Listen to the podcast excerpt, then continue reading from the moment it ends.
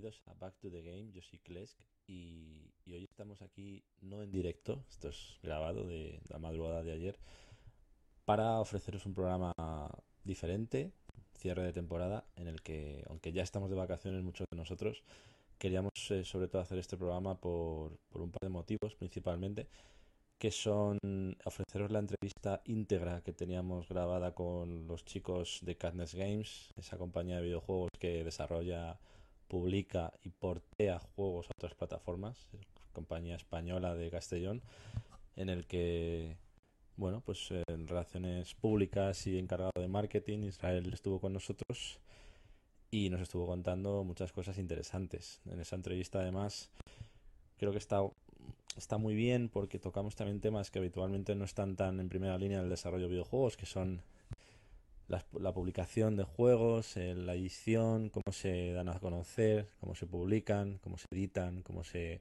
gestiona el formato físico.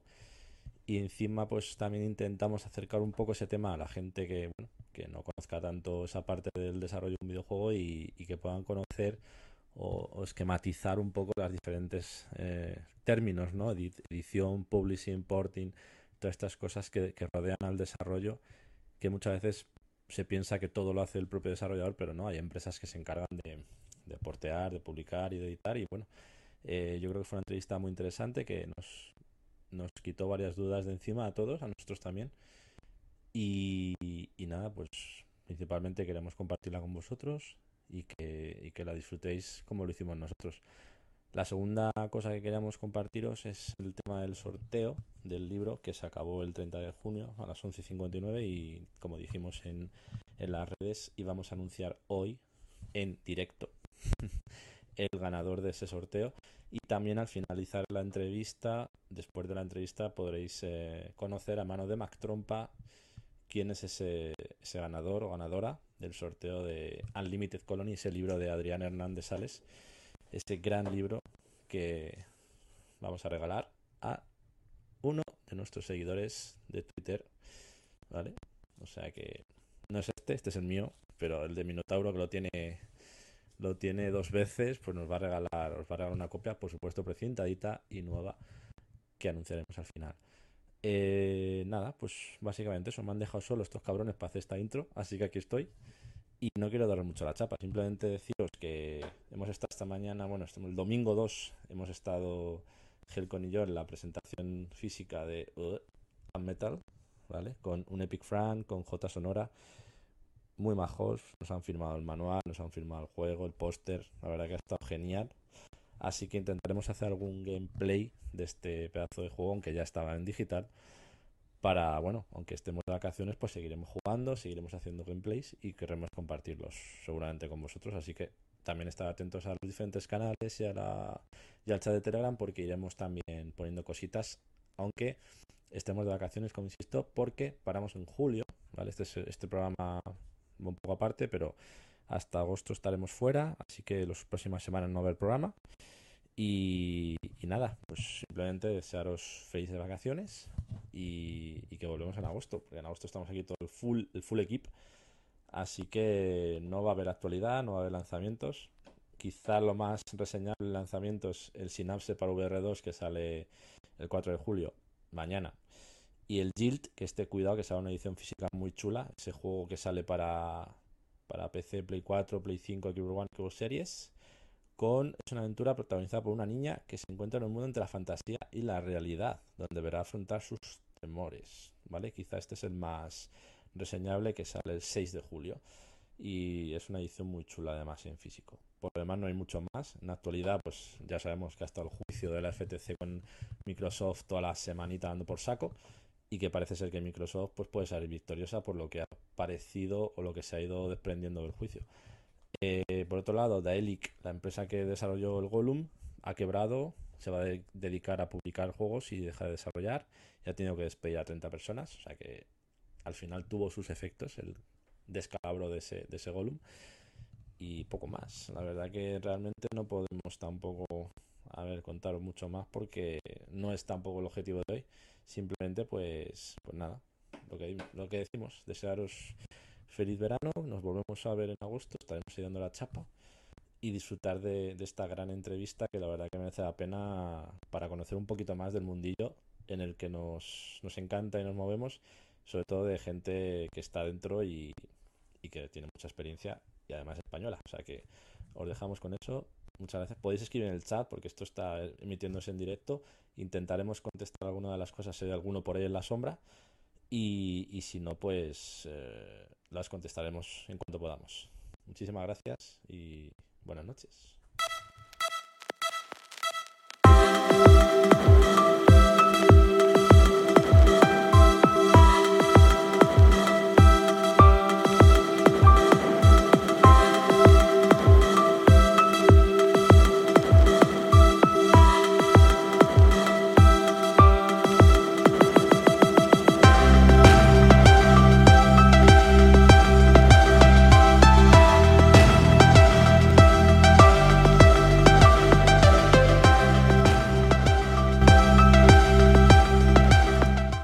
Noches, bienvenidos a Back to the Game. Estamos aquí con con Minotauro y Israel Mayen, encargado de relaciones públicas y marketing de Katniss Game, esa compañía, Katniss Games, esa compañía de videojuegos que desarrollan, publican, portean juegos y nos van a contar un poquito su experiencia. Bienvenido, Israel.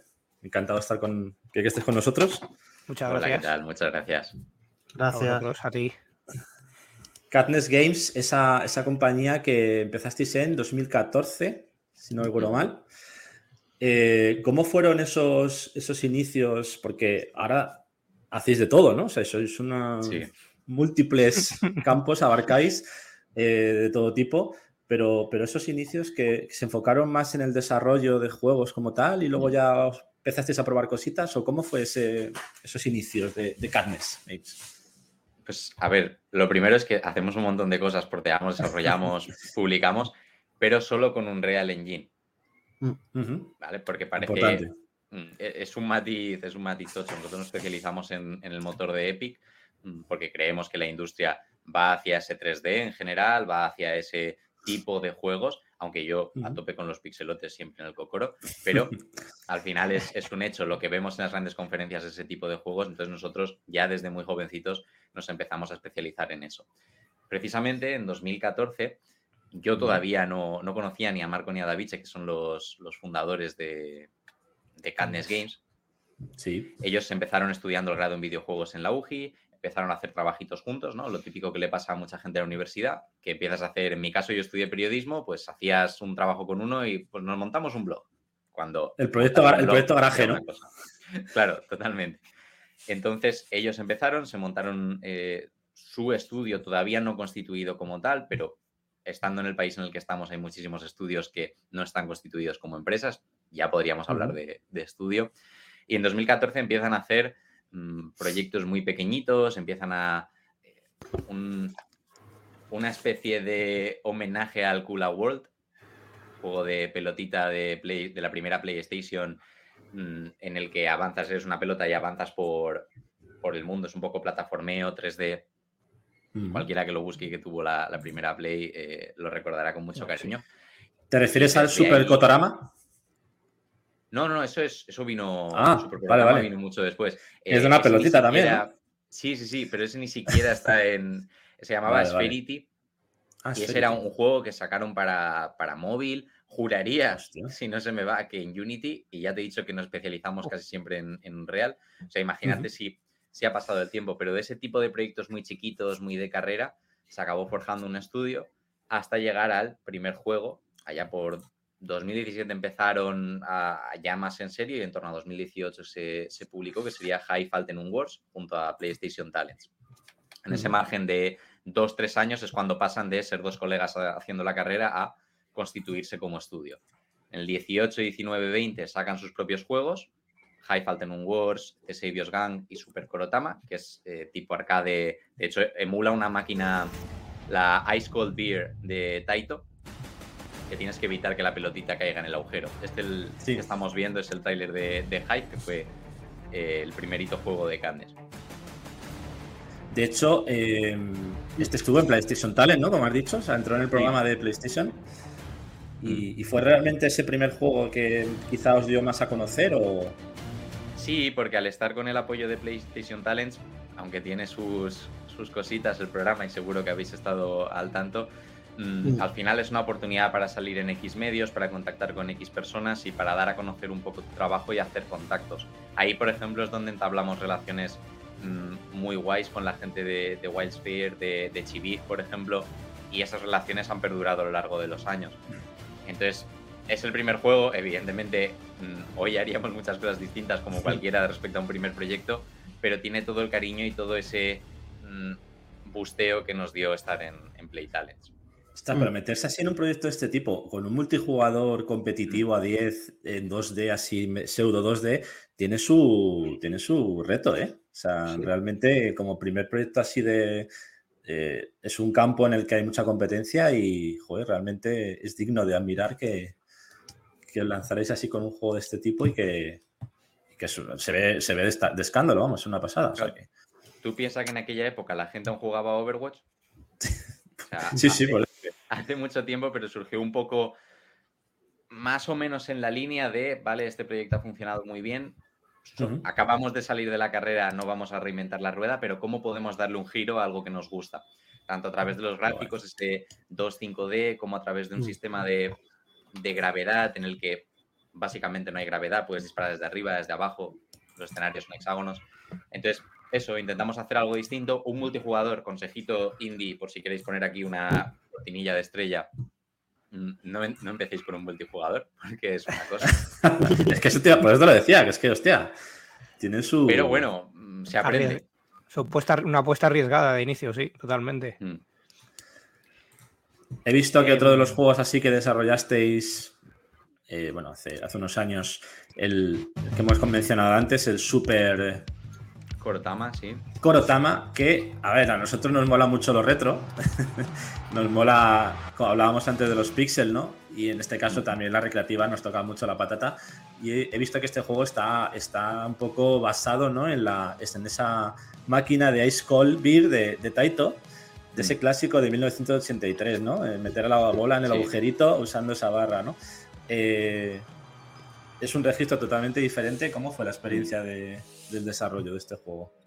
Pues queríamos, acabábamos de terminar el, proyecto anterior, que era de Saviors Gang, el que queda en, medio, que también es, también es de esto. Nos gustaba mucho cuando hacíamos juegos propios, nos gustaba probar cosas distintas porque al final mm, somos gente relativamente joven, cada vez menos, pero mm, Hive, por ejemplo, era casi al, terminando la carrera de videojuegos, en el caso de David y Marco, entonces no queríamos ceñirnos a un registro, sabíamos que una tecnología sí, pero no, no sabíamos cuál era nuestro género. Y al final, sobre todo ellos que son un poquito más mayores que yo, crecieron en los 90, recreativa, todos hemos echado, todos hemos perdido más de una paga. Sí, sí. Y por no hacerlo más manido, por no que vas a hacer un Pac-Man, que vas a hacer un Street Fighter, pues evidentemente te cruje lo que es la, las licencias. Esta máquina, que estaba más o menos olvidada, que a lo mejor no es la más popular del mundo, nos permitía hacer tanto un homenaje a esa, jugabilidad retro como a, esa estética noventera. Pensad, acababa de salir Stranger Things, o Stranger Things estaba muy en boga, todo lo de los 80, 90, ese tipo de nostalgia neón estaba muy, muy en boga y queríamos aportar nuestro granito con, este juego. Pequeñito, arcade, pero, pero muy divertido. Genial además, eh, en esos 83 ahí estamos, estamos hablando ya de, nuestro nacimiento ahí, entonces nos toca también la patata por ese motivo. Además, este, este, este, Super Corotama a mí me recuerda a la maquinita física que teníamos, que era con un líquido dentro y tenías que ir dándoles ese rollo. Sí, sí por eso era un proyecto de, de entre medias. Estábamos, mm, todo el background que hay es quizá lo más interesante Mm, acabamos de hacer de Serious Gang, salió bien, salió mejor que Hive, porque al final multijugador mantenerlo con vida es muy complicado. Le cuesta, le cuesta a Blizzard. Imagínate a, los demás. Mm, pues estábamos en un punto de qué vamos a hacer. Estábamos justo a punto de empezar a hacer porting y empezar a dar un salto a ampliar nuestras, nuestras miras de negocio. Hmm. Y este era un proyecto, pues, mm, que estaba ahí en medio, decimos, va, hacemos algo cortito, algo arcade, algo con lo que divertirnos, algo con lo que coger energía, que muchas veces en desarrollo pierdes muchos años haciendo proyectos muy complejos. Queríamos hacer algo que nos divirtiera jugando y que creíamos que a la gente le, podría hacer divertirse también. Y bueno, para ser un juego chiquito, yo la verdad es uno de los que más me gustan de los que, hemos hecho. Qué bueno. Sí.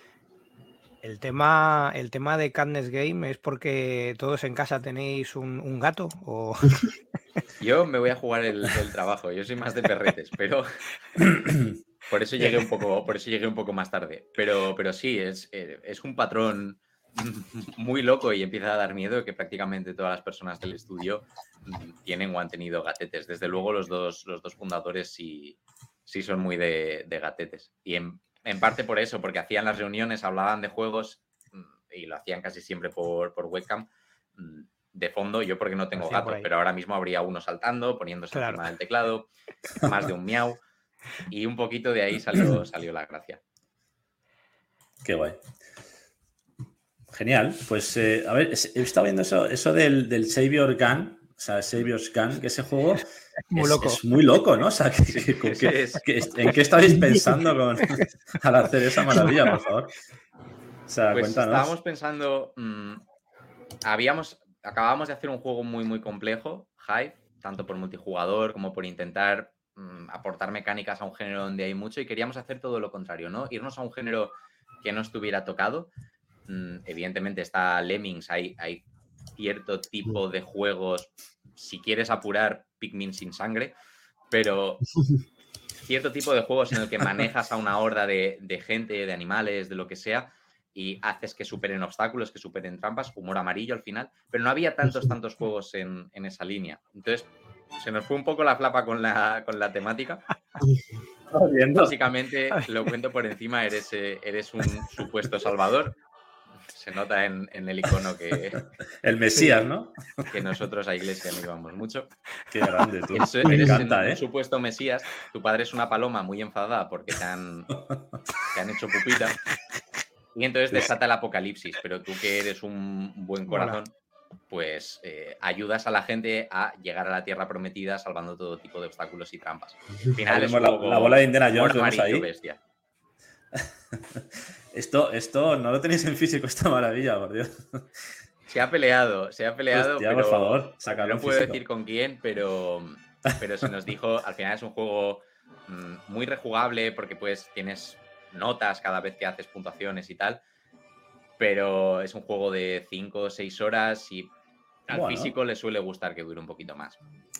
Pero bueno, nos lo pasamos bien, aprendimos un montón. Al final, igual no son las cosas más punteras, pero que todo eso funcione a la vez, que las trampas no se caigan nunca, que más o menos los FPS vayan a la vez, recordad, nuestro segundo juego, mm, te curte mucho, ¿no? Y te enseña mucho sobre cómo funciona el desarrollo de videojuegos. Y ya te digo, nos lo pasamos, nos lo pasamos teta haciéndolo porque al final, con respeto a todo el mundo, tampoco creo que, hagamos nada malo. no, no es falta, eh, hay Que saber, hay que saber reírse y, y ya te digo, no había no había sátira religiosa, no es un tema que se trate en videojuegos. Y dijimos, ¿por qué no? Con más de una cerveza, no lo negaré, pero dijimos, ¿por qué no? Me la has quitado de la boca, Ismael. Iba a decir eso, que a lo mejor estabais en ese típico día con alguna cerveza, algún join, se alargó de más. Vamos a pichar ahí. Pero cuidado con las físicas, ¿eh? que las físicas tienen su aquel. Sí, hombre, va. Va como Dios. Está, Lo que aporta Minotauro es. No, no, o sea. La crema es, es constante. El de Modric, ¿eh? O sea, es quirúrgica. Es ese momento del partido en el que la lanzas y sabes que va dentro. Te digo. Sí, pues además de, eh, eso, de ese tema de publicar en físico, hablaremos ahora un poquito más adelante. Sí, nos interesa eh, mucho. Tenemos, tenemos ahí alguna duda que no sé si mm. podrás resolver o nos podrás decir porque llevamos tiempo ahí ronroneando con ella, nunca mejor dicho, no hay como en el juego de carnes. Entiendo que los desarrollos que hacéis vosotros los porteáis vosotros, ¿no? No, no os encargáis que los porten. Claro, es un poco. Mm, piensa que nosotros empezamos a hacer porting hacia finales de 2000, bueno, mediados, finales de 2020. Acaba de salir Super Korotama, más o menos, está a punto de salir. Mm, ya tenemos tres juegos de experiencia que hemos llevado. Bueno, Talnes no nos dejó llevarlo a Switch, el hype, pero los otros dos sí. Hay que, sí que dejaban, pero tenían que pasar tres años. Y tres años entre que sale un juego, la gente, si, si el de Last of Us o el Zelda caducan a las dos semanas. Eso, claro. ¿Cómo no va a caducar un juego indie de unos chavales de Es, es una barbaridad de tiempo. Pero en general, ya habíamos trabajado con todas las plataformas, con Xbox, con Nintendo Switch. En aquel momento, Switch todavía muy jovencita, mm, no todos los estudios tenían un, dev kit, un, kit de desarrollo para poder portear. Y al final el porting era una vía de ganar dinero. Ya sabéis que haciendo tus propios juegos es un poquito complicado, tienes que petarlo mucho. Y aún así, mirad Lince Wars, por ejemplo, un estudio de Barcelona, Aragami, Aragami 2, en Game Pass, petándolo mucho. Y por desgracia han tenido que cerrar. Evidentemente no sé todos los detalles, pero si con dos titulacos como esos vas apurado, al final hay que buscar otras vías y, no nos dolía arremangarnos y, trabajar para otras compañías. Y ahí es donde empezamos a hacer, hacer ports. Hasta entonces habíamos aprendido porteando lo, nuestro. porque además es que es una cosa que ahora mismo, ahora mismo quiero decir, esto ya lleva tiempo, pero a día de hoy parece que no, pero hay mm, muchos estudios españoles que hagáis lo mismo que hacéis vosotros, quizás seáis únicos, pero es bueno que eh, ayudéis, os ayuden eh, en lo que es la industria, porque aunque haya competencia sana, parece que no, pero que hay mucho desarrollador metido y de peso. Ahí tenemos a esta gente de Sevilla con ese Blasphemous, por ejemplo, que, los, que, lo está petando. O sea que en ese sentido, para que no ocurra esto mismo de, talentos o de, gente que tiene un estudio y por las circunstancias de la industria desaparecen, todo lo contrario, hacer el esfuerzo para que eso se mantenga, se sostenga y, y siga a flote y vaya, vaya eh, ebulliendo, ¿no? Mm. Yo creo que eso es el tema de hacer industria, es el punto que nos falta, porque hay muchísimos estudios pequeñitos. Ahora empezamos a, pues ya ganamos un BAFTA, ya salimos en el 9-3, ya, ya empezamos a rascar cuidado, cosas, eh. cuidado, estamos muy fuertes, pero empezamos a estar fuertes. Quiero decir, todavía falta trecho para que compañías tochas, nosotros tenemos 20 personas y somos, no tochísimas, pero somos un estudio ya mm, portachón, ya importante. bien alimentado. ¿Sabes? No, lo normal son tres, cuatro, cinco personas. Nosotros hemos estado ahí, pero precisamente ayudándose, mm, por ejemplo, con Chivig, que ahora ya se puede decir, el, el Coa and the Five Pirates of Mara, oh, plataformas este mm. Kickstarter, lo hemos porteado nosotros a ¿Ah, las dos Plays y a Xbox.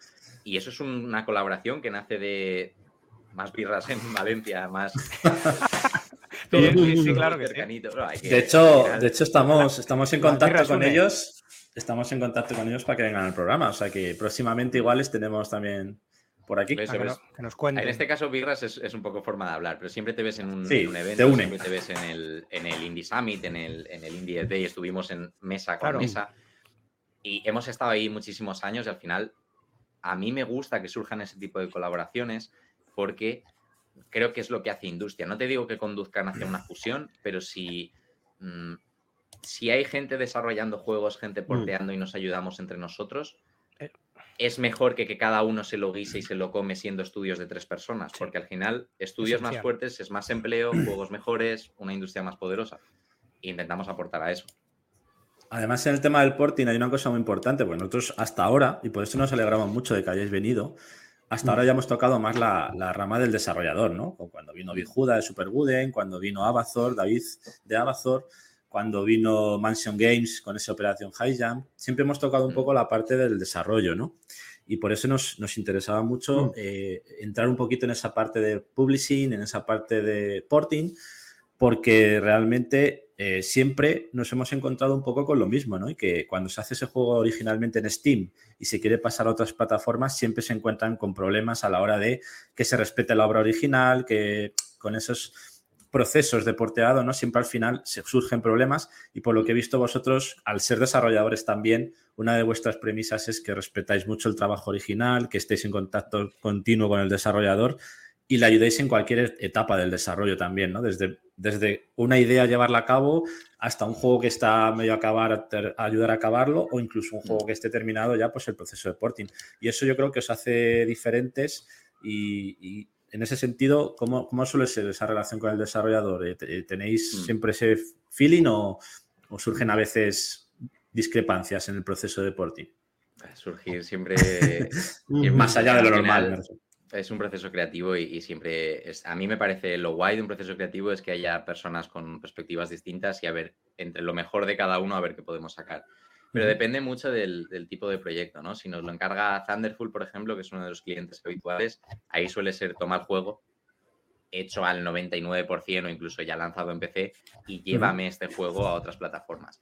Esos son cosas mucho más cerradas en las que optimizamos, intentamos sacar eh, la mejor versión posible, pero tenemos menos que decir. Al final es, toma un proyecto, me lo haces, una relación no fría, porque hablamos mucho con, el desarrollador para preguntarle si le gusta esto. Por ejemplo, a la hora de llevar un juego a Switch, casi siempre implica recortar algo. Entonces, tienes que tener la autorización del desarrollador porque a lo mejor para su visión los 60 FPS no son negociables porque quiere hacer un plataforma súper ágil, súper, mm, ¿vale? Entonces tienes que buscar de dónde recortar. Tienes que hablar mucho en, en todo tipo de proyectos. Los más guays son los para mí, desde mi, desde mi perspectiva, son los otros, porque, por ejemplo, Chronicles o, mm, este Dayagen o, One Last Breath, que es otro juego con el que mm. hemos trabajado, mm, implican cierto grado de codesarrollo.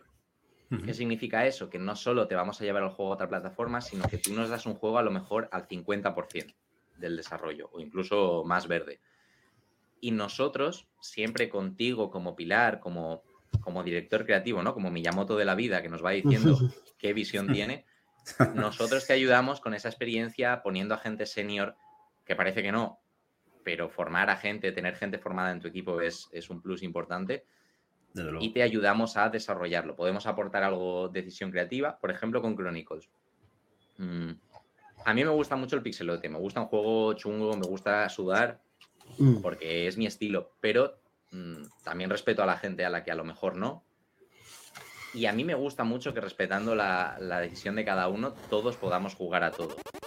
Entonces yo les dije, ahora mismo el juego no tienen, es una única dificultad, es un juego fotut, es un juego jodido. Sí. Pero hablando con ellos, ellos también querían llegar a más gente y mutuo acuerdo, estamos trabajando en una actualización opcional para que la gente ajuste el tema de la dificultad como, como quiera.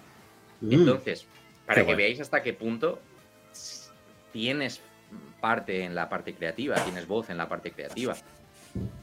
Pero bueno, es que este me lo encontré como una como una alfa, no tenía ni música y, es mi bebé. Estoy enamorado de ese. Joder, es que vaya juegazo, eh, por favor. con los chicos de con los chicos de Infinity Experience italianos, ¿no? De, de ¿Eran de Florencia? No, ¿de dónde sí, Sí, sí, de, de, Florencia. Florencia, ¿no? Mm, que pobres han perdido dos finales, son muy futboleros y, recuerdo haber lanzado el juego y verles todo agobiados y yo, ¿qué pasa? Si más o menos está yendo la cosa bien, tal, pues que nos ha ganado el West Ham, que nos ha ganado el Inter. no, no, si el juego bien, pero es que joder. El juego bien, pero, pero sí, son, son cuatro o cinco eh, chiquitos de, de Italia. Nos los encontramos, ya te digo, con, con una demo en Ichio muy, muy verde, sin música, con modelados distintos todavía, con, con sprites distintos, perdón, mm, con mucho por hacer y lo hemos acabado llevando juntos a, ser un juego, pues a lo mejor no, no es de 10, porque ¿qué es de 10? Pero sí con todo el cariño y, con, esa precisión de pixelote que me gusta a mí, de, juego que como mínimo está muy bien trabajado y es, artesanía. Y esperando con ganas que salga esto. Agosto, si no recuerdo mal, ¿no? Julio, agosto, Tesura todavía no nos ha podido confirmar mm, fecha concreta, pero bueno, en cuanto se sepa, lo gritaré yo, subiré audios a todos los lados y. Por Dios, queremos, queremos esto. Sí, además, esa. Hmm. No, quería decir, esa plataforma de referencia que es It, y, mm, no sé si será este título vuestro juego más eh, reseñable, pero volviendo al tema que estabais hablando del tema de desarrolladores y portear, es que ahí se me abren dos vías más o dos caminos que es la diferencia que es hacerlo al revés, no de PC a consola, sino de consola a PC, que es otra historia completamente diferente. Mm. Pero también el tema de los kits de desarrollo o los dev kits, mm. SDK, eh, que no todos son iguales o facilitan. Entonces, ahí no sé si nos puedes también contar, porque un por APC no sé si conlleva lo mismo o más trabajo en cuanto a que el lenguaje es completamente distinto, pero luego con el tema de los dev kit de, cada consola, que lo pueden poner más fácil, más difícil, pues tengo entendido, no lo sé, eh, que, Microsoft es la única que, da el kit, o antes lo hacía al menos gratuitamente, y que luego el, eh, el, tema de, bueno, de que tienes también dentro de Xbox el desarrollo de cuando inicias sesión en un juego, que no sé si es un requisito o realmente es que es así como se trabaja con el tema de cuando tienes que pulsar y eh, seleccionar ese avatar o ese, mm. em, o ese perfil tuyo, que es un poco mm. esas dos vías, no sé si a lo mejor de repente he mezclado muchas cosas, pero es un poco esos dos caminos. A ver, el de, el de PC a. el de consolas a PC, que me parece también la parte. Mm, con más jugo, ¿no? Viniendo de, por ejemplo, el, Star Wars, el último eh, de Last of Us, el port eh, de la primera parte a, PC. Tenemos muchos casos y probablemente tendremos más. Para mí, yo no soy desarrollador. Veo mucho, hablo mucho, llevo años trabajando en, esto, pero mm, para mí es más difícil llevarlo a PC, más que nada porque las consolas son un entorno cerrado. Mm, y yo si mi equipo no tiene a Messi, pues sé que al toque no voy a jugar, por ejemplo, no tienes a Xavi ni a Messi, pues a lo mejor juego más, me cierro y tal. Sé qué posibilidades tengo y me ciño a ellas. Una consola funciona igual. Sé qué características concretas tienes. Con hacerlo funcionar en el modelo base y lanzar un parche para que funcione un poquito más, mm. más guay en, la Play 4 Pro, por ejemplo, o en las versiones eh, Pro que puedan salir más adelante de estas consolas de nueva generación. Con eso ya está. Empecé, sin embargo, Mm, por más que pongas unos requisitos mínimos y unos requisitos recomendados, es tan abierto, hay tantas posibilidades de configuración que es muy, muy difícil. Eso por un lado. Y por otro, normalmente esto se externaliza mm, con, un plazo, vamos, con, la hora al culo que se, dice, que se dice aquí. Te dejan muy poco tiempo para sacar, para sacar el porting, no es... Como Igual que en videojuegos nos estamos acostumbrando a no crunch y que puedas tener los años que necesites y mejorar las condiciones. El boarding al final es, sácame este proyecto ya, porfa, en esta plataforma. Y con la mejor intención te lo piden de, hoy para mañana. Eso evidentemente no puede ser, pero mm, el porting cuanto antes esté, antes generas más rédito en otras plataformas. Igual que el lanzamiento puede esperar, mm. las otras versiones suelen tener un poco más de prisa. Claro, nosotros en juegos de un perfil indie, doble A, según el proyecto que estemos trabajando, pues podemos adaptarnos a eso. Hemos tenido, por ejemplo, con Hellpie, es uno de los juegos que porteamos, plataformas 3D en la línea de este de la ardilla de Nintendo 64, que era muy mal hablada. ah, el Conker, Conker. Exacto. ¿Vale? Es homenaje a eso. Mm, tuvimos, tuvo que lanzarse, se retrasó un poquito en Switch, hubo que lanzar mucho parche a posteriori, porque había que lanzarlo ya. Y a veces lanzarlo ya no es lanzarlo con la mejor calidad posible. Mm. Entonces el porting va siempre muy con, esas fechas. Imagínate lo que es portear un mundo abierto AAA, tochísimo. Pues me pongo en la piel y solemos criticar mucho los ports, pero me pongo en la piel de, quien portea y no siempre son las mejores ediciones, no siempre tienes todas las mm. facilidades para, para hacerlo.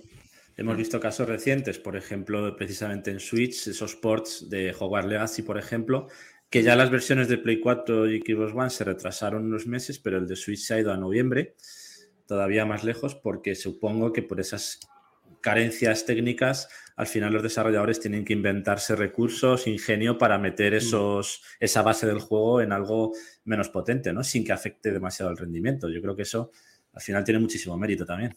Mira, por ejemplo, el port de, The Witcher que sacaban en Switch, que es una maravilla de la ciencia. Todo el mundo nos, explica. Sí, sí, o sea, ¿quién ha hecho eso? Porque, y, realmente, pues al final ves cosas que te quedas flipando, ¿no? De cómo se ha porteado a, Switch, por ejemplo. Los de Dune, los de Dune son brutales. También Panic Button hace, hace magia. Mm, al final, nosotros estamos, por ejemplo, ahora trabajando en un mundo abierto bastante generoso, complejito, típico ARPG mm, tocho. Y, también hay que llevarlo a Switch y la versión de Switch es mirar piedra por piedra, no exagero. Hay, tenemos gente mirando cómo bajar un poquito las texturas de cada piedra, del pelo y de detalles así, para que funcione. Y a veces una piedra más bajita es lo que te da un FPS. Parece una chorrada. Estoy hablando muy, muy en genérico. Sí, sí. pero yo, lo de las piedras, recuerdo una reunión de cada vez nos vamos contando cómo van los proyectos y el chiquito que estaba llevando este proyecto de decir, necesito a alguien que me ayude con las piedras. Porque tú sabes, hay piedras en un videojuego. Un pedrero, ¿no? Un pedrero. Sí, sí, un developer. Tal cual. Pero, pero eso, las hojas de los árboles, esas cosas que tú cuando miras una versión mm, ves que hay diferencia entre cómo está el agua, cómo está el árbol, cómo está el pelo de los personajes. Todo eso se hace milimétrico y todo eso requiere mucho tiempo. Pero en una versión como, en una consola como Switch, que a mí me encanta, yo soy, tengo un libro de Pokémon, yo creo que no, me escondo, y soy Nintendero a saco. bien, bien. Mm, me gustan todas las plataformas, pero al final me he criado con eso. Pero es evidente que Switch para desarrollar es, un, es una piedra en los zapatos a veces. es una consola que da mucho juego, pero a nivel técnico no se ha exprimido el hardware tanto como Wii, quizá en un sentido de, vale, mm, esa portabilidad o ese control de movimiento que me aporta. El Wii, el Switch Sports salió muy tarde. Es una consola que se ha dedicado a llevar experiencias similares a otras consolas a formato híbrido. Claro, cuando quieres llevar el, el Arkham Knight o la colección esta de Batman, Tela. Eso es, una movida, por más que sean juegos de, Play 3, mm, eso es una movida. Los que anunciaron ayer, sí, sí. No es por eso te digo que es, muy complejo y normalmente se hace con, muy poquito tiempo. Sí, de hecho, e, eso yo me acuerdo en la época de. Mm, que, no sé si que nos puedas aportar tú con esa experiencia que nosotros, evidentemente, no tenemos. Yo me gusta mucho Xbox de siempre, pero me acuerdo de la época de la 360 con Play 3 que la mayoría de juegos estaban como pensados de inicio desarrollándose en 360 y luego daba muchos quebraderos para pasarlos a Play 3, ese por. Me acuerdo mm. de el caso sonado el Bayonetta, que fue, fue una versión bastante fallida. Eh, me imagino que será por el kit de desarrollo, pero que, que curiosamente, aunque son multiplataforma, tenían como de, base o, de primera opción eh, que fuera en, Xbox. No sé, sería a lo mejor más fácil de hacer, pero, pero me recuerda un poco lo que dices a, eso. O sea, al final, eh, en el caso de Play 3 tenía una arquitectura muy, muy concreta, mm. Muy distinta, entonces te ponía, al final, todo lo que sea, mm, cuanto más se parezcan las consolas a nivel interno, hmm. que cada una me saque los juegos que quiera, las IP que quiera, que invente, que tengas tu Mario, tu jefe maestro, tu Kratos, lo que quieras. Pero a nivel interno, cuanto más se parezcan, más fácil es que todos los juegos puedan llegar a todas las consolas y a la mayor cantidad de gente posible. Cuanto más nos empeñemos en hacer consolas gimmick mm, con características muy distintas de las demás, si vendes bien, mm. all right, pero mirad a Wii U. Si no vendes tan bien, no vas a tener apoyo de las third parties, vas a empezar a sufrir y vas a sacar juegos, pero pensando en, vale, ¿y cuál es mi siguiente consola? Y eso al final, hubo una época, ahora parece increíble, pero hubo una época en la que decíamos, si Nintendo se la vuelve a pegar, es Sega 2. Hmm. Hacia finales del ciclo de Wii U había, mm, evidentemente no súper extendido, pero, pero había dudas. Hmm. Cuanto más, no por potencia, pero cuanto más parecida sea la arquitectura en cuanto a tipo de componente, tipo de, de piezas internas, más fácil es nuestro trabajo y mm. más fácil es que todos los juegos funcionen más o menos bien en todas las plataformas. de, hecho yo creo que esa ha sido la clave de Nintendo cuando empezó con Switch, con Wii U y ahora con... He, dicho cómo, perdón, con Wii, luego con Wii U y ahora con Switch, que yo creo que es la misma base de la consola, pero que la han ido mejorando hasta este punto de, Switch, que, que, la han, que han resurgido y han hecho realmente la, consola híbrida mm. portátil que querían. Efectivamente. Un poco. Sí, quería decir una cosa, eh, un poquito preguntarle sobre, estamos hablando un poco de deporte, pero también sobre el tema de desarrollo, porque también lo que hacéis es ideas que os traen, la, mm. vosotros las desarrolláis y la ponéis en marcha, ¿no? ¿Cómo mm. es un poco el proceso? ¿Os traen la idea ya totalmente desarrollada? ¿La, la desarrolláis en conjunto? me yo quería este juego con esta temática y tal, y luego vosotros le vais dando forma, ¿cómo es un poco el proceso? Hmm. A ver, eso sí que es verdad que varía muchísimo porque cada persona, cada empresa te trae un proyecto de una manera, pero por hablar de un estándar, hmm, puede ser, por ejemplo, una institución. Hemos trabajado con el ayuntamiento de, de Benicassim, que es un pueblo de aquí cerquita de Castellón, mm, para hacer una visita guiada de realidad virtual con temática de piratas, porque tienen un torreón históricamente era una zona a la que iban los piratas tal, querían recrear eso, realmente es un videojuego. A lo mejor no es el que te pones cuando llegas por la tarde de trabajar, pero realmente te piden un videojuego con unas características y tú lo desarrollas. Tenemos ese perfil o tenemos el perfil de gente con, una idea, tipo quiero hacer un Battle Royale, me invento. Vale. Mm, con este presupuesto, más o menos en este plazo, para estas plataformas y con estas mecánicas. Nosotros lo bajamos un poco al suelo en tanto que productores. La primera fase es hacer un poco de, preproducción y, ver, vale, pues con este presupuesto ni de coña, o, a lo mejor necesitas menos dinero, es orientar un poquito, va a ser en este tiempo, mm, vamos a necesitar a tantas personas. Lo ponemos un poco en común y ahí empieza el, ahí empieza el desarrollo. Nosotros tenemos eh, equipo de arte, tenemos gente que hace las animaciones, tenemos hasta desde hace poco un traje de mocap de los de mm, Soy Gollum. Que te Vale. Sí, sí. Mm, Con el que parece que te vas a ir a nadar, unos largos. Sí, hay, hay, momentos muy graciosos en la oficina, la verdad. Pero... Canal, de, la Mancha ahí a nadar. Así que decir, podemos producirlo todo y cada vez más porque invertimos en, en poder ocuparnos. Al final, el objetivo es que tú nos traigas una idea, nos traigas el dinero y nos interese porque tiene que ser una idea que aporte, que, sea un juego interesante, eh, y que nosotros tengamos el personal y los recursos técnicos para hacerla. Cada vez los vamos teniendo más. Pero ponle que cuando no teníamos a lo mejor un perfil, no teníamos el traje de mocap, necesitábamos que nos dieras las animaciones o necesitábamos que invirtieras un poco más en el juego para contratar a alguien que se ocupara de, hacer esa captura de movimiento. Mm, cada mm. vez intentamos tener, ya digo, más recursos para poder afrontar todas las fases, pero suele ser eso, suelen venirte con, una idea, con un presupuesto y con un tiempo X. A lo mejor te traen mockups, te traen eh, vídeos conceptuales, te traen concept arts, te pueden traer cosas, pero normalmente no te dicen, toma esta demo, conviértemela en un juego completo. Claro, claro. Sí, supongo que cuanto más infos den, más fácil será el inicio del proyecto, ¿no? Empezar a trabajar mm. sobre ello. Pero al final imagino que habrá de todo. Eh, una última pregunta así del tema porting, porque realmente, claro, vosotros eh, en esos porting, en esos desarrollos que hacéis a otras empresas o, a usuarios o desarrolladores, eh, claro, tenéis acceso a muchos kits de desarrollo, a mucha info de juegos, a muchos códigos, códigos base, ¿no?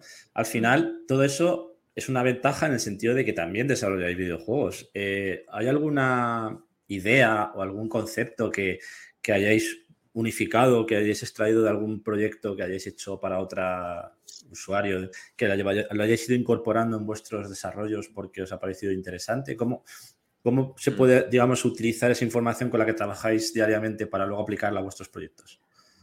Al final es, nosotros tenemos un proyecto propio más o menos en, en Vereda, estamos, ya tenemos ilustraciones, ya tenemos una pequeña prueba jugable.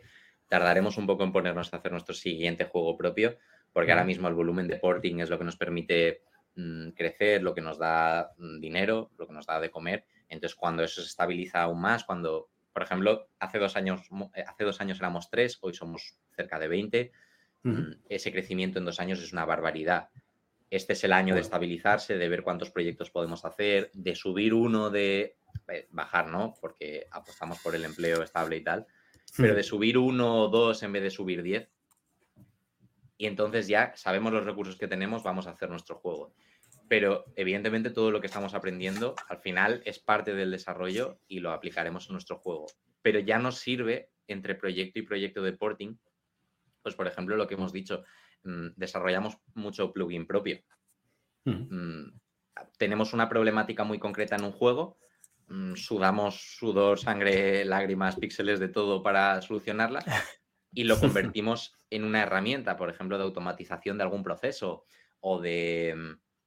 Mm, vamos a decir automatización porque suele ser lo más típico. Lo hacemos primero manual y de repente ya podemos automatizarlo para otros proyectos.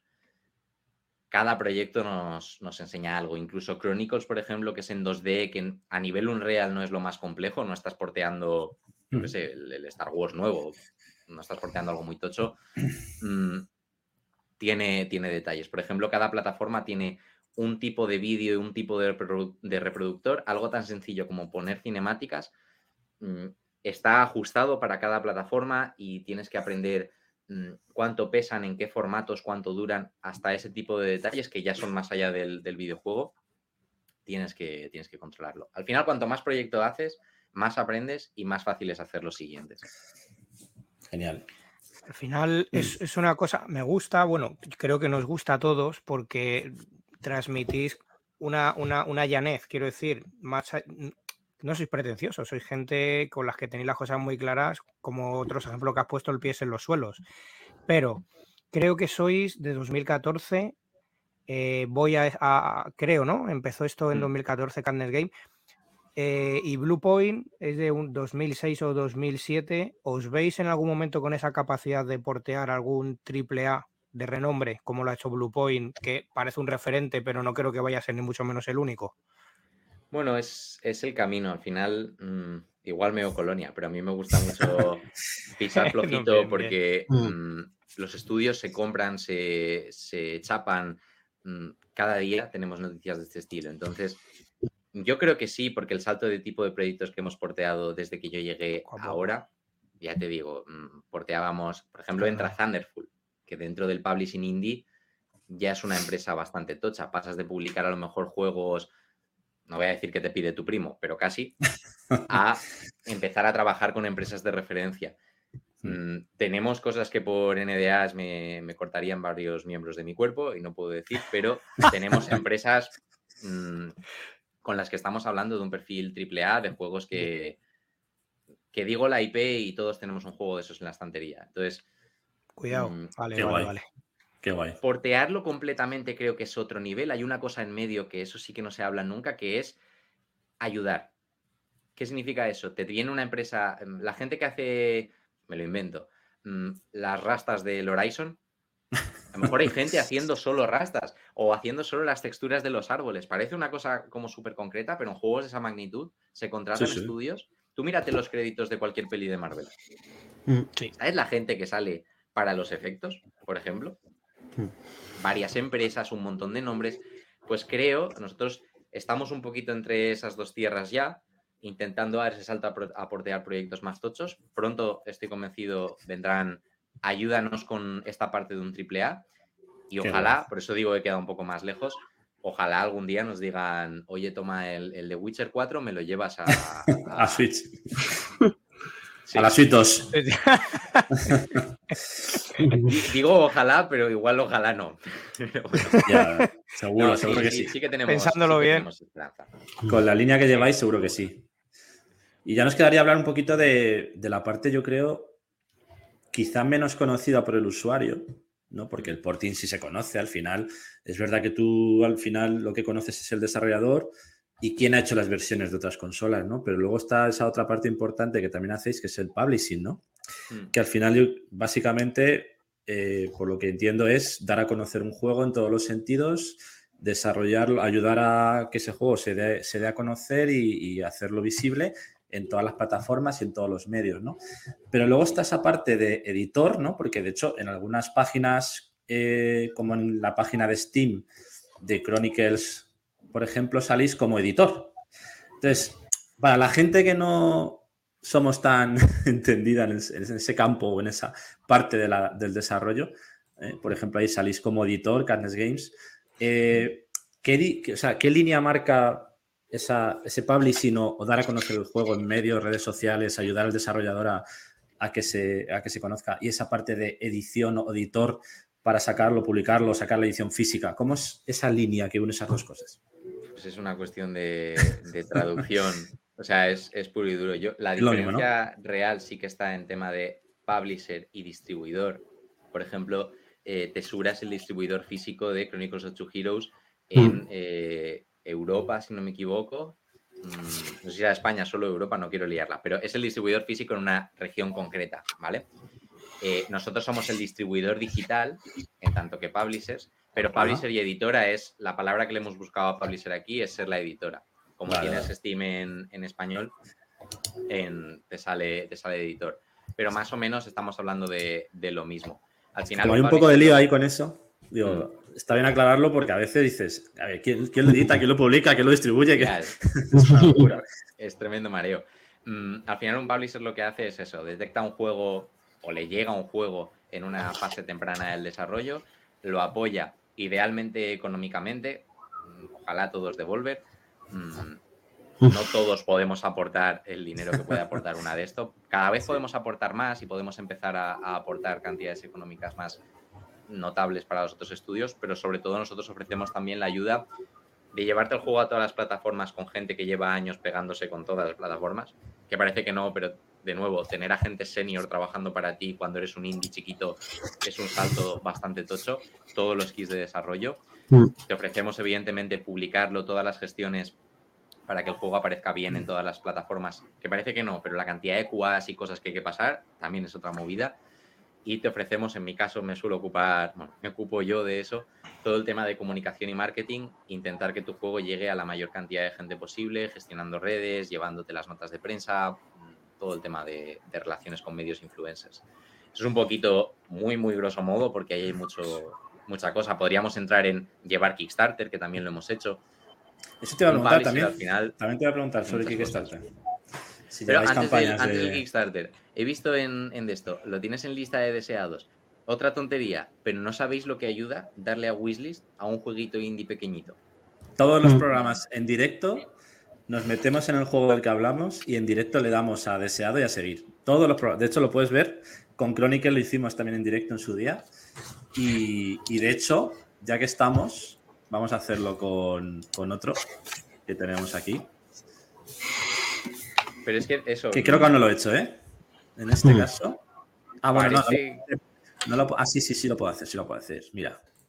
Está, lo voy a compartir con ese Die Again que estáis viendo ahí en ese Next Fest, Team Next Fest, que tenéis ahora la demo disponible, por cierto.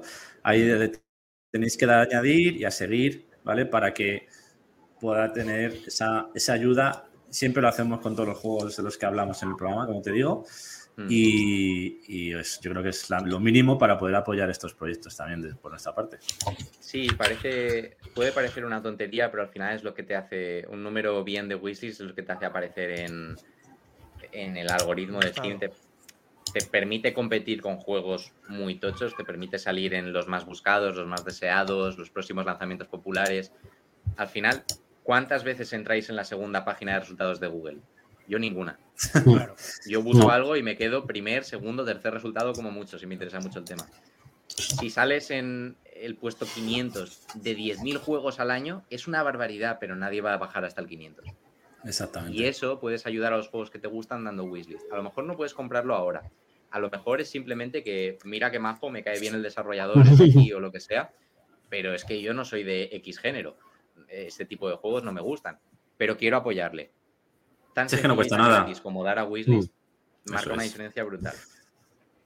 Pues vamos a ver poner el tráiler también para que conozcáis este Tai Eken. Un poco ahí rollo Alien Síndrome también, ¿no? Ahí Alien Breeze. Podéis decir Hotline Miami que no nos denuncian. Hotline Miami. no, pero un poco de esas tres. El rato ya estuvimos en la Retro World probando eh, otro juego indie de Zebraman. Y tenía también un rollo ahí así retro pixel, también así estética es Este es el juego que os hablaba de un solo desarrollador, nos lo trajo, le estamos ayudando a mejorar mmm, jugabilidad, gráficos, todo lo posible. Al final es el proyecto de una sola persona o nace como el proyecto de una sola persona. Pero, pero eso es Hotline Miami, pero puedes poseer a los enemigos si te matan o te. Pues que eso es brutal, ¿eh? Qué bueno. Rollo, rollo como la peli de Fallen, ¿no? De, vas ahí, vas cambiando de huésped. Claro, y hay un muro, por ejemplo, hay un enemigo detrás de un muro y puedes pasar ese muro cambiando de, cuerpo. Entonces tiene el punto de pum pum, claro, acción chulísima, arcade, bueno. Saco. Pero también tiene el punto de eh, pensar un poco y a ver cuál es la mejor manera para conseguir los mayores puntos posibles. Entonces, nos flipa. Eso es jueguito más chiquito, ya os digo, en, otra dimensión respecto a Chronicles, pero todo lo que hacemos intentamos hacerlo con, mucho amor. Se ve, se ve. Y además que también he visto que, bueno, siempre intenté dar facilidad a los desarrolladores con, con buenos porcentajes, con luego el reparto mm. de ingresos y demás. O sea que, por lo que se ve, es una empresa que cuida, cuida mucho esos detalles y, y eso se ve desde fuera. Entonces, joder, mola es que hemos estado en el mm. otro lado y sabemos lo que es picar puertas de publisher, sabemos lo que es picar mm, todas las puertas posibles y que te digan que no, que es entendible o que cuando te dicen que sí sean unas condiciones que a veces no son, no son las mejores. Al final, nosotros queremos hay que comer, claro, pero queremos que tú puedas seguir desarrollando videojuegos e idealmente lo hagas a nuestro lado. Eso es. Mm, que empresas piensen en nosotros como una empresa que hace las cosas bien. Y, no solo hay que hacerlo bien a nivel laboral, a nivel de resultados, para mí, ser buena persona y, tener esos valores a la hora de tratar con estudios me parece, me parece clave, porque las mentiras tienen las partes muy cortas. Nosotros no decimos te vamos a poner 30 millones de euros en publicidad, porque no podemos, pero te vamos a ayudar en esto, con estas mm. condiciones. ¿Te gusta? Nos tienes, vamos, mm, me tatúo tu, logo aquí en el pecho izquierdo. No te gusta, lo respetamos, te pasamos contactos que pueden interesarte. Incluso cuando no cerramos un contrato, siempre intentamos ayudar porque sabemos lo fastidiado que es ser un desarrollador indie en España y en general. Pues sí. No sé si queréis preguntar algo más, chicos. O ya... Sí, no sé, no sé si por, este hombre. Por cerrar una última cosilla, sí, que habrá, estarás pillado con tus cosas, lógicamente, en general. Eh, no sé si nos puedes contar algo, es un tema que a mí me... Eh, tengo la duda, no sé si nos las puedes explicar o por lo menos aclarar, ya no sé si se, no que se pueda al detalle, el tema de que cuando se distribuye un juego en físico, hmm. eh, ah, ¿por, hmm. qué, ¿por, qué, la mayoría de las veces en físico pone para Switch y PlayStation?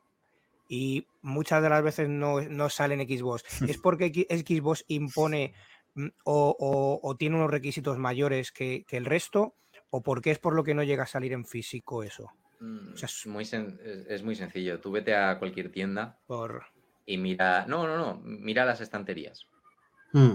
Mm, y no se trata de que Xbox tenga más, tenga menos. Esta generación está funcionando muy bien. Pero Xbox es una plataforma cada vez más digital y los datos de ventas que maneja Microsoft son cada vez más digitales. Entonces las facilidades las pone para, lo digital. No es que te ponga impedimentos, pero es mucho más sencillo salir en físico en, cualquier otra plataforma y genera más ventas en cualquier otra, otra plataforma. Hmm. Mm, Xbox, tanto a nivel de ventas como a nivel de que la logística de esa empresa es moverse hacia Game Pass, hacia un hmm. perfil más digital, mm, no, está yendo, no está yendo mal, sigue habiendo juegos puntualmente en físico, pero tú fíjate la gente que puede, los AAA, tú fíjate las estanterías de cualquier gran superficie.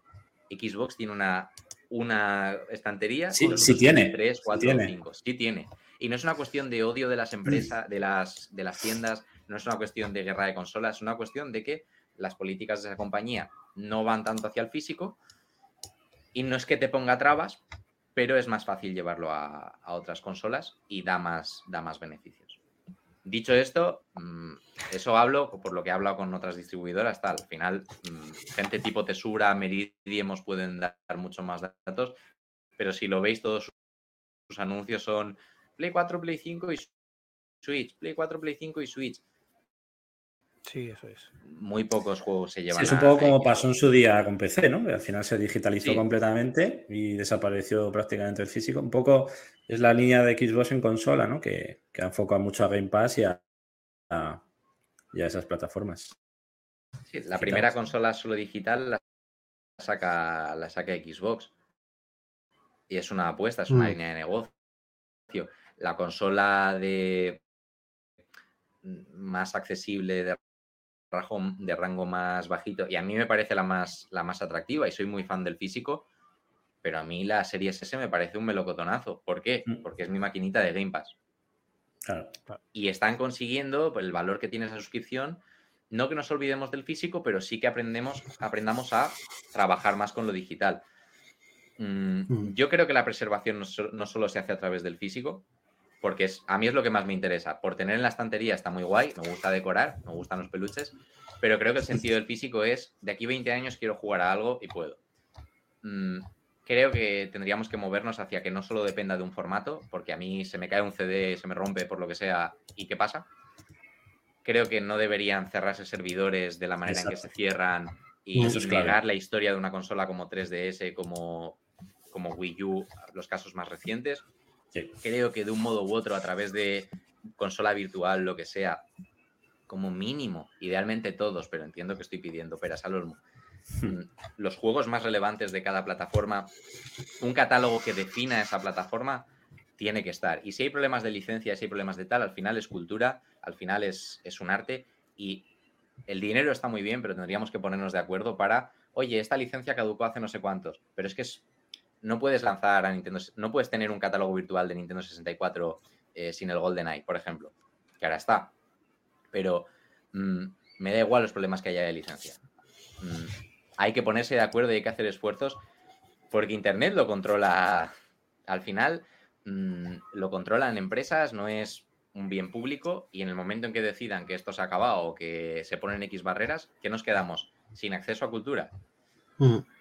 No puede depender solo de tenerlo en un CD. Eso está bien, pero creo que tiene que venir con otros esfuerzos. Me parece, me parece además muy bien que lo aclares si no eres esta información, porque yo empezaba a estar un poco quemado con ese tema. Entonces, ese otro punto de vista que nos das es mucho más aclaratorio en general, no solo para los que estamos aquí ahora, eh, viéndolo desde dentro, con lo cual, bueno, mm. eh, se agradece, vaya.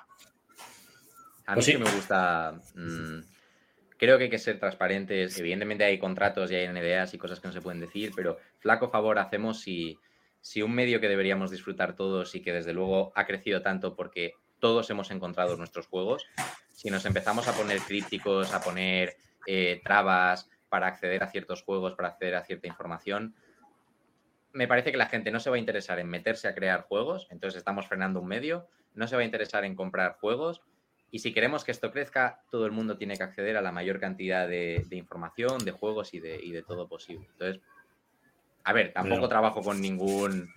No te puedo decir, toma, mm, un Charter 5, exclusiva, World Premiere. Pero sí que tengo la filosofía de que si algún día llego a ese punto, mm, intentaría seguir siendo lo más transparente posible, porque creo que hace bien a la, gente. Pues si llega a pasar, acuérdate, de nosotros.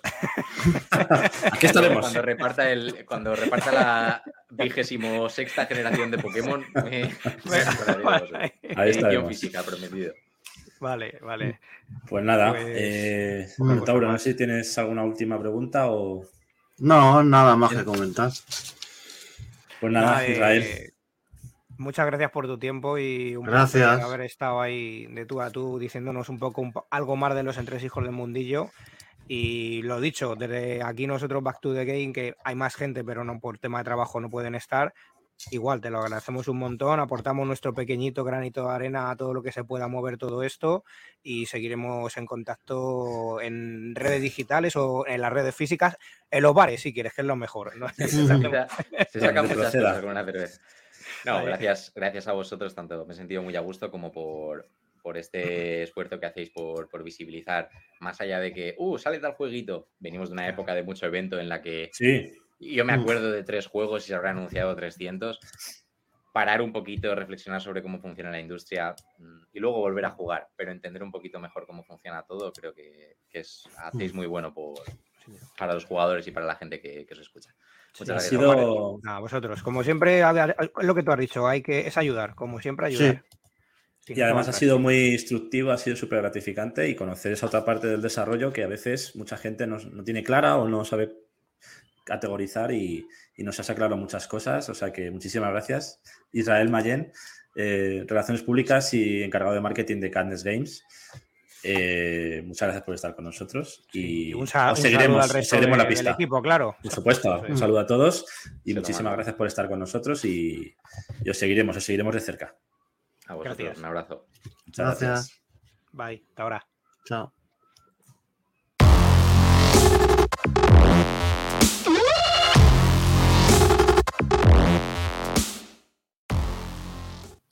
Buenos días, buenas tardes, buenas noches, como diría nuestro amigo Trek23. Vamos a proceder al sorteo especial de la novela Unlimited Colony, que el bueno de Minotauro tuvo bien comprar para eh, hacer este sorteo en la pasada Retro Wall 360 en Madrid. Sin más, procedemos a hacer el sorteo. Sorteo en directo para vosotros. Una, dos, tres. Lo tenemos. El ganador o ganadora es Techi 1977, que nos pondremos en contacto con él o con ella a través de Twitter para poder proceder al envío de la novela Unlimited Colony. Muchísimas gracias familia y no dudéis en seguirnos en todas las redes sociales y escuchar nuestro podcast. Nos vemos en agosto. Un saludo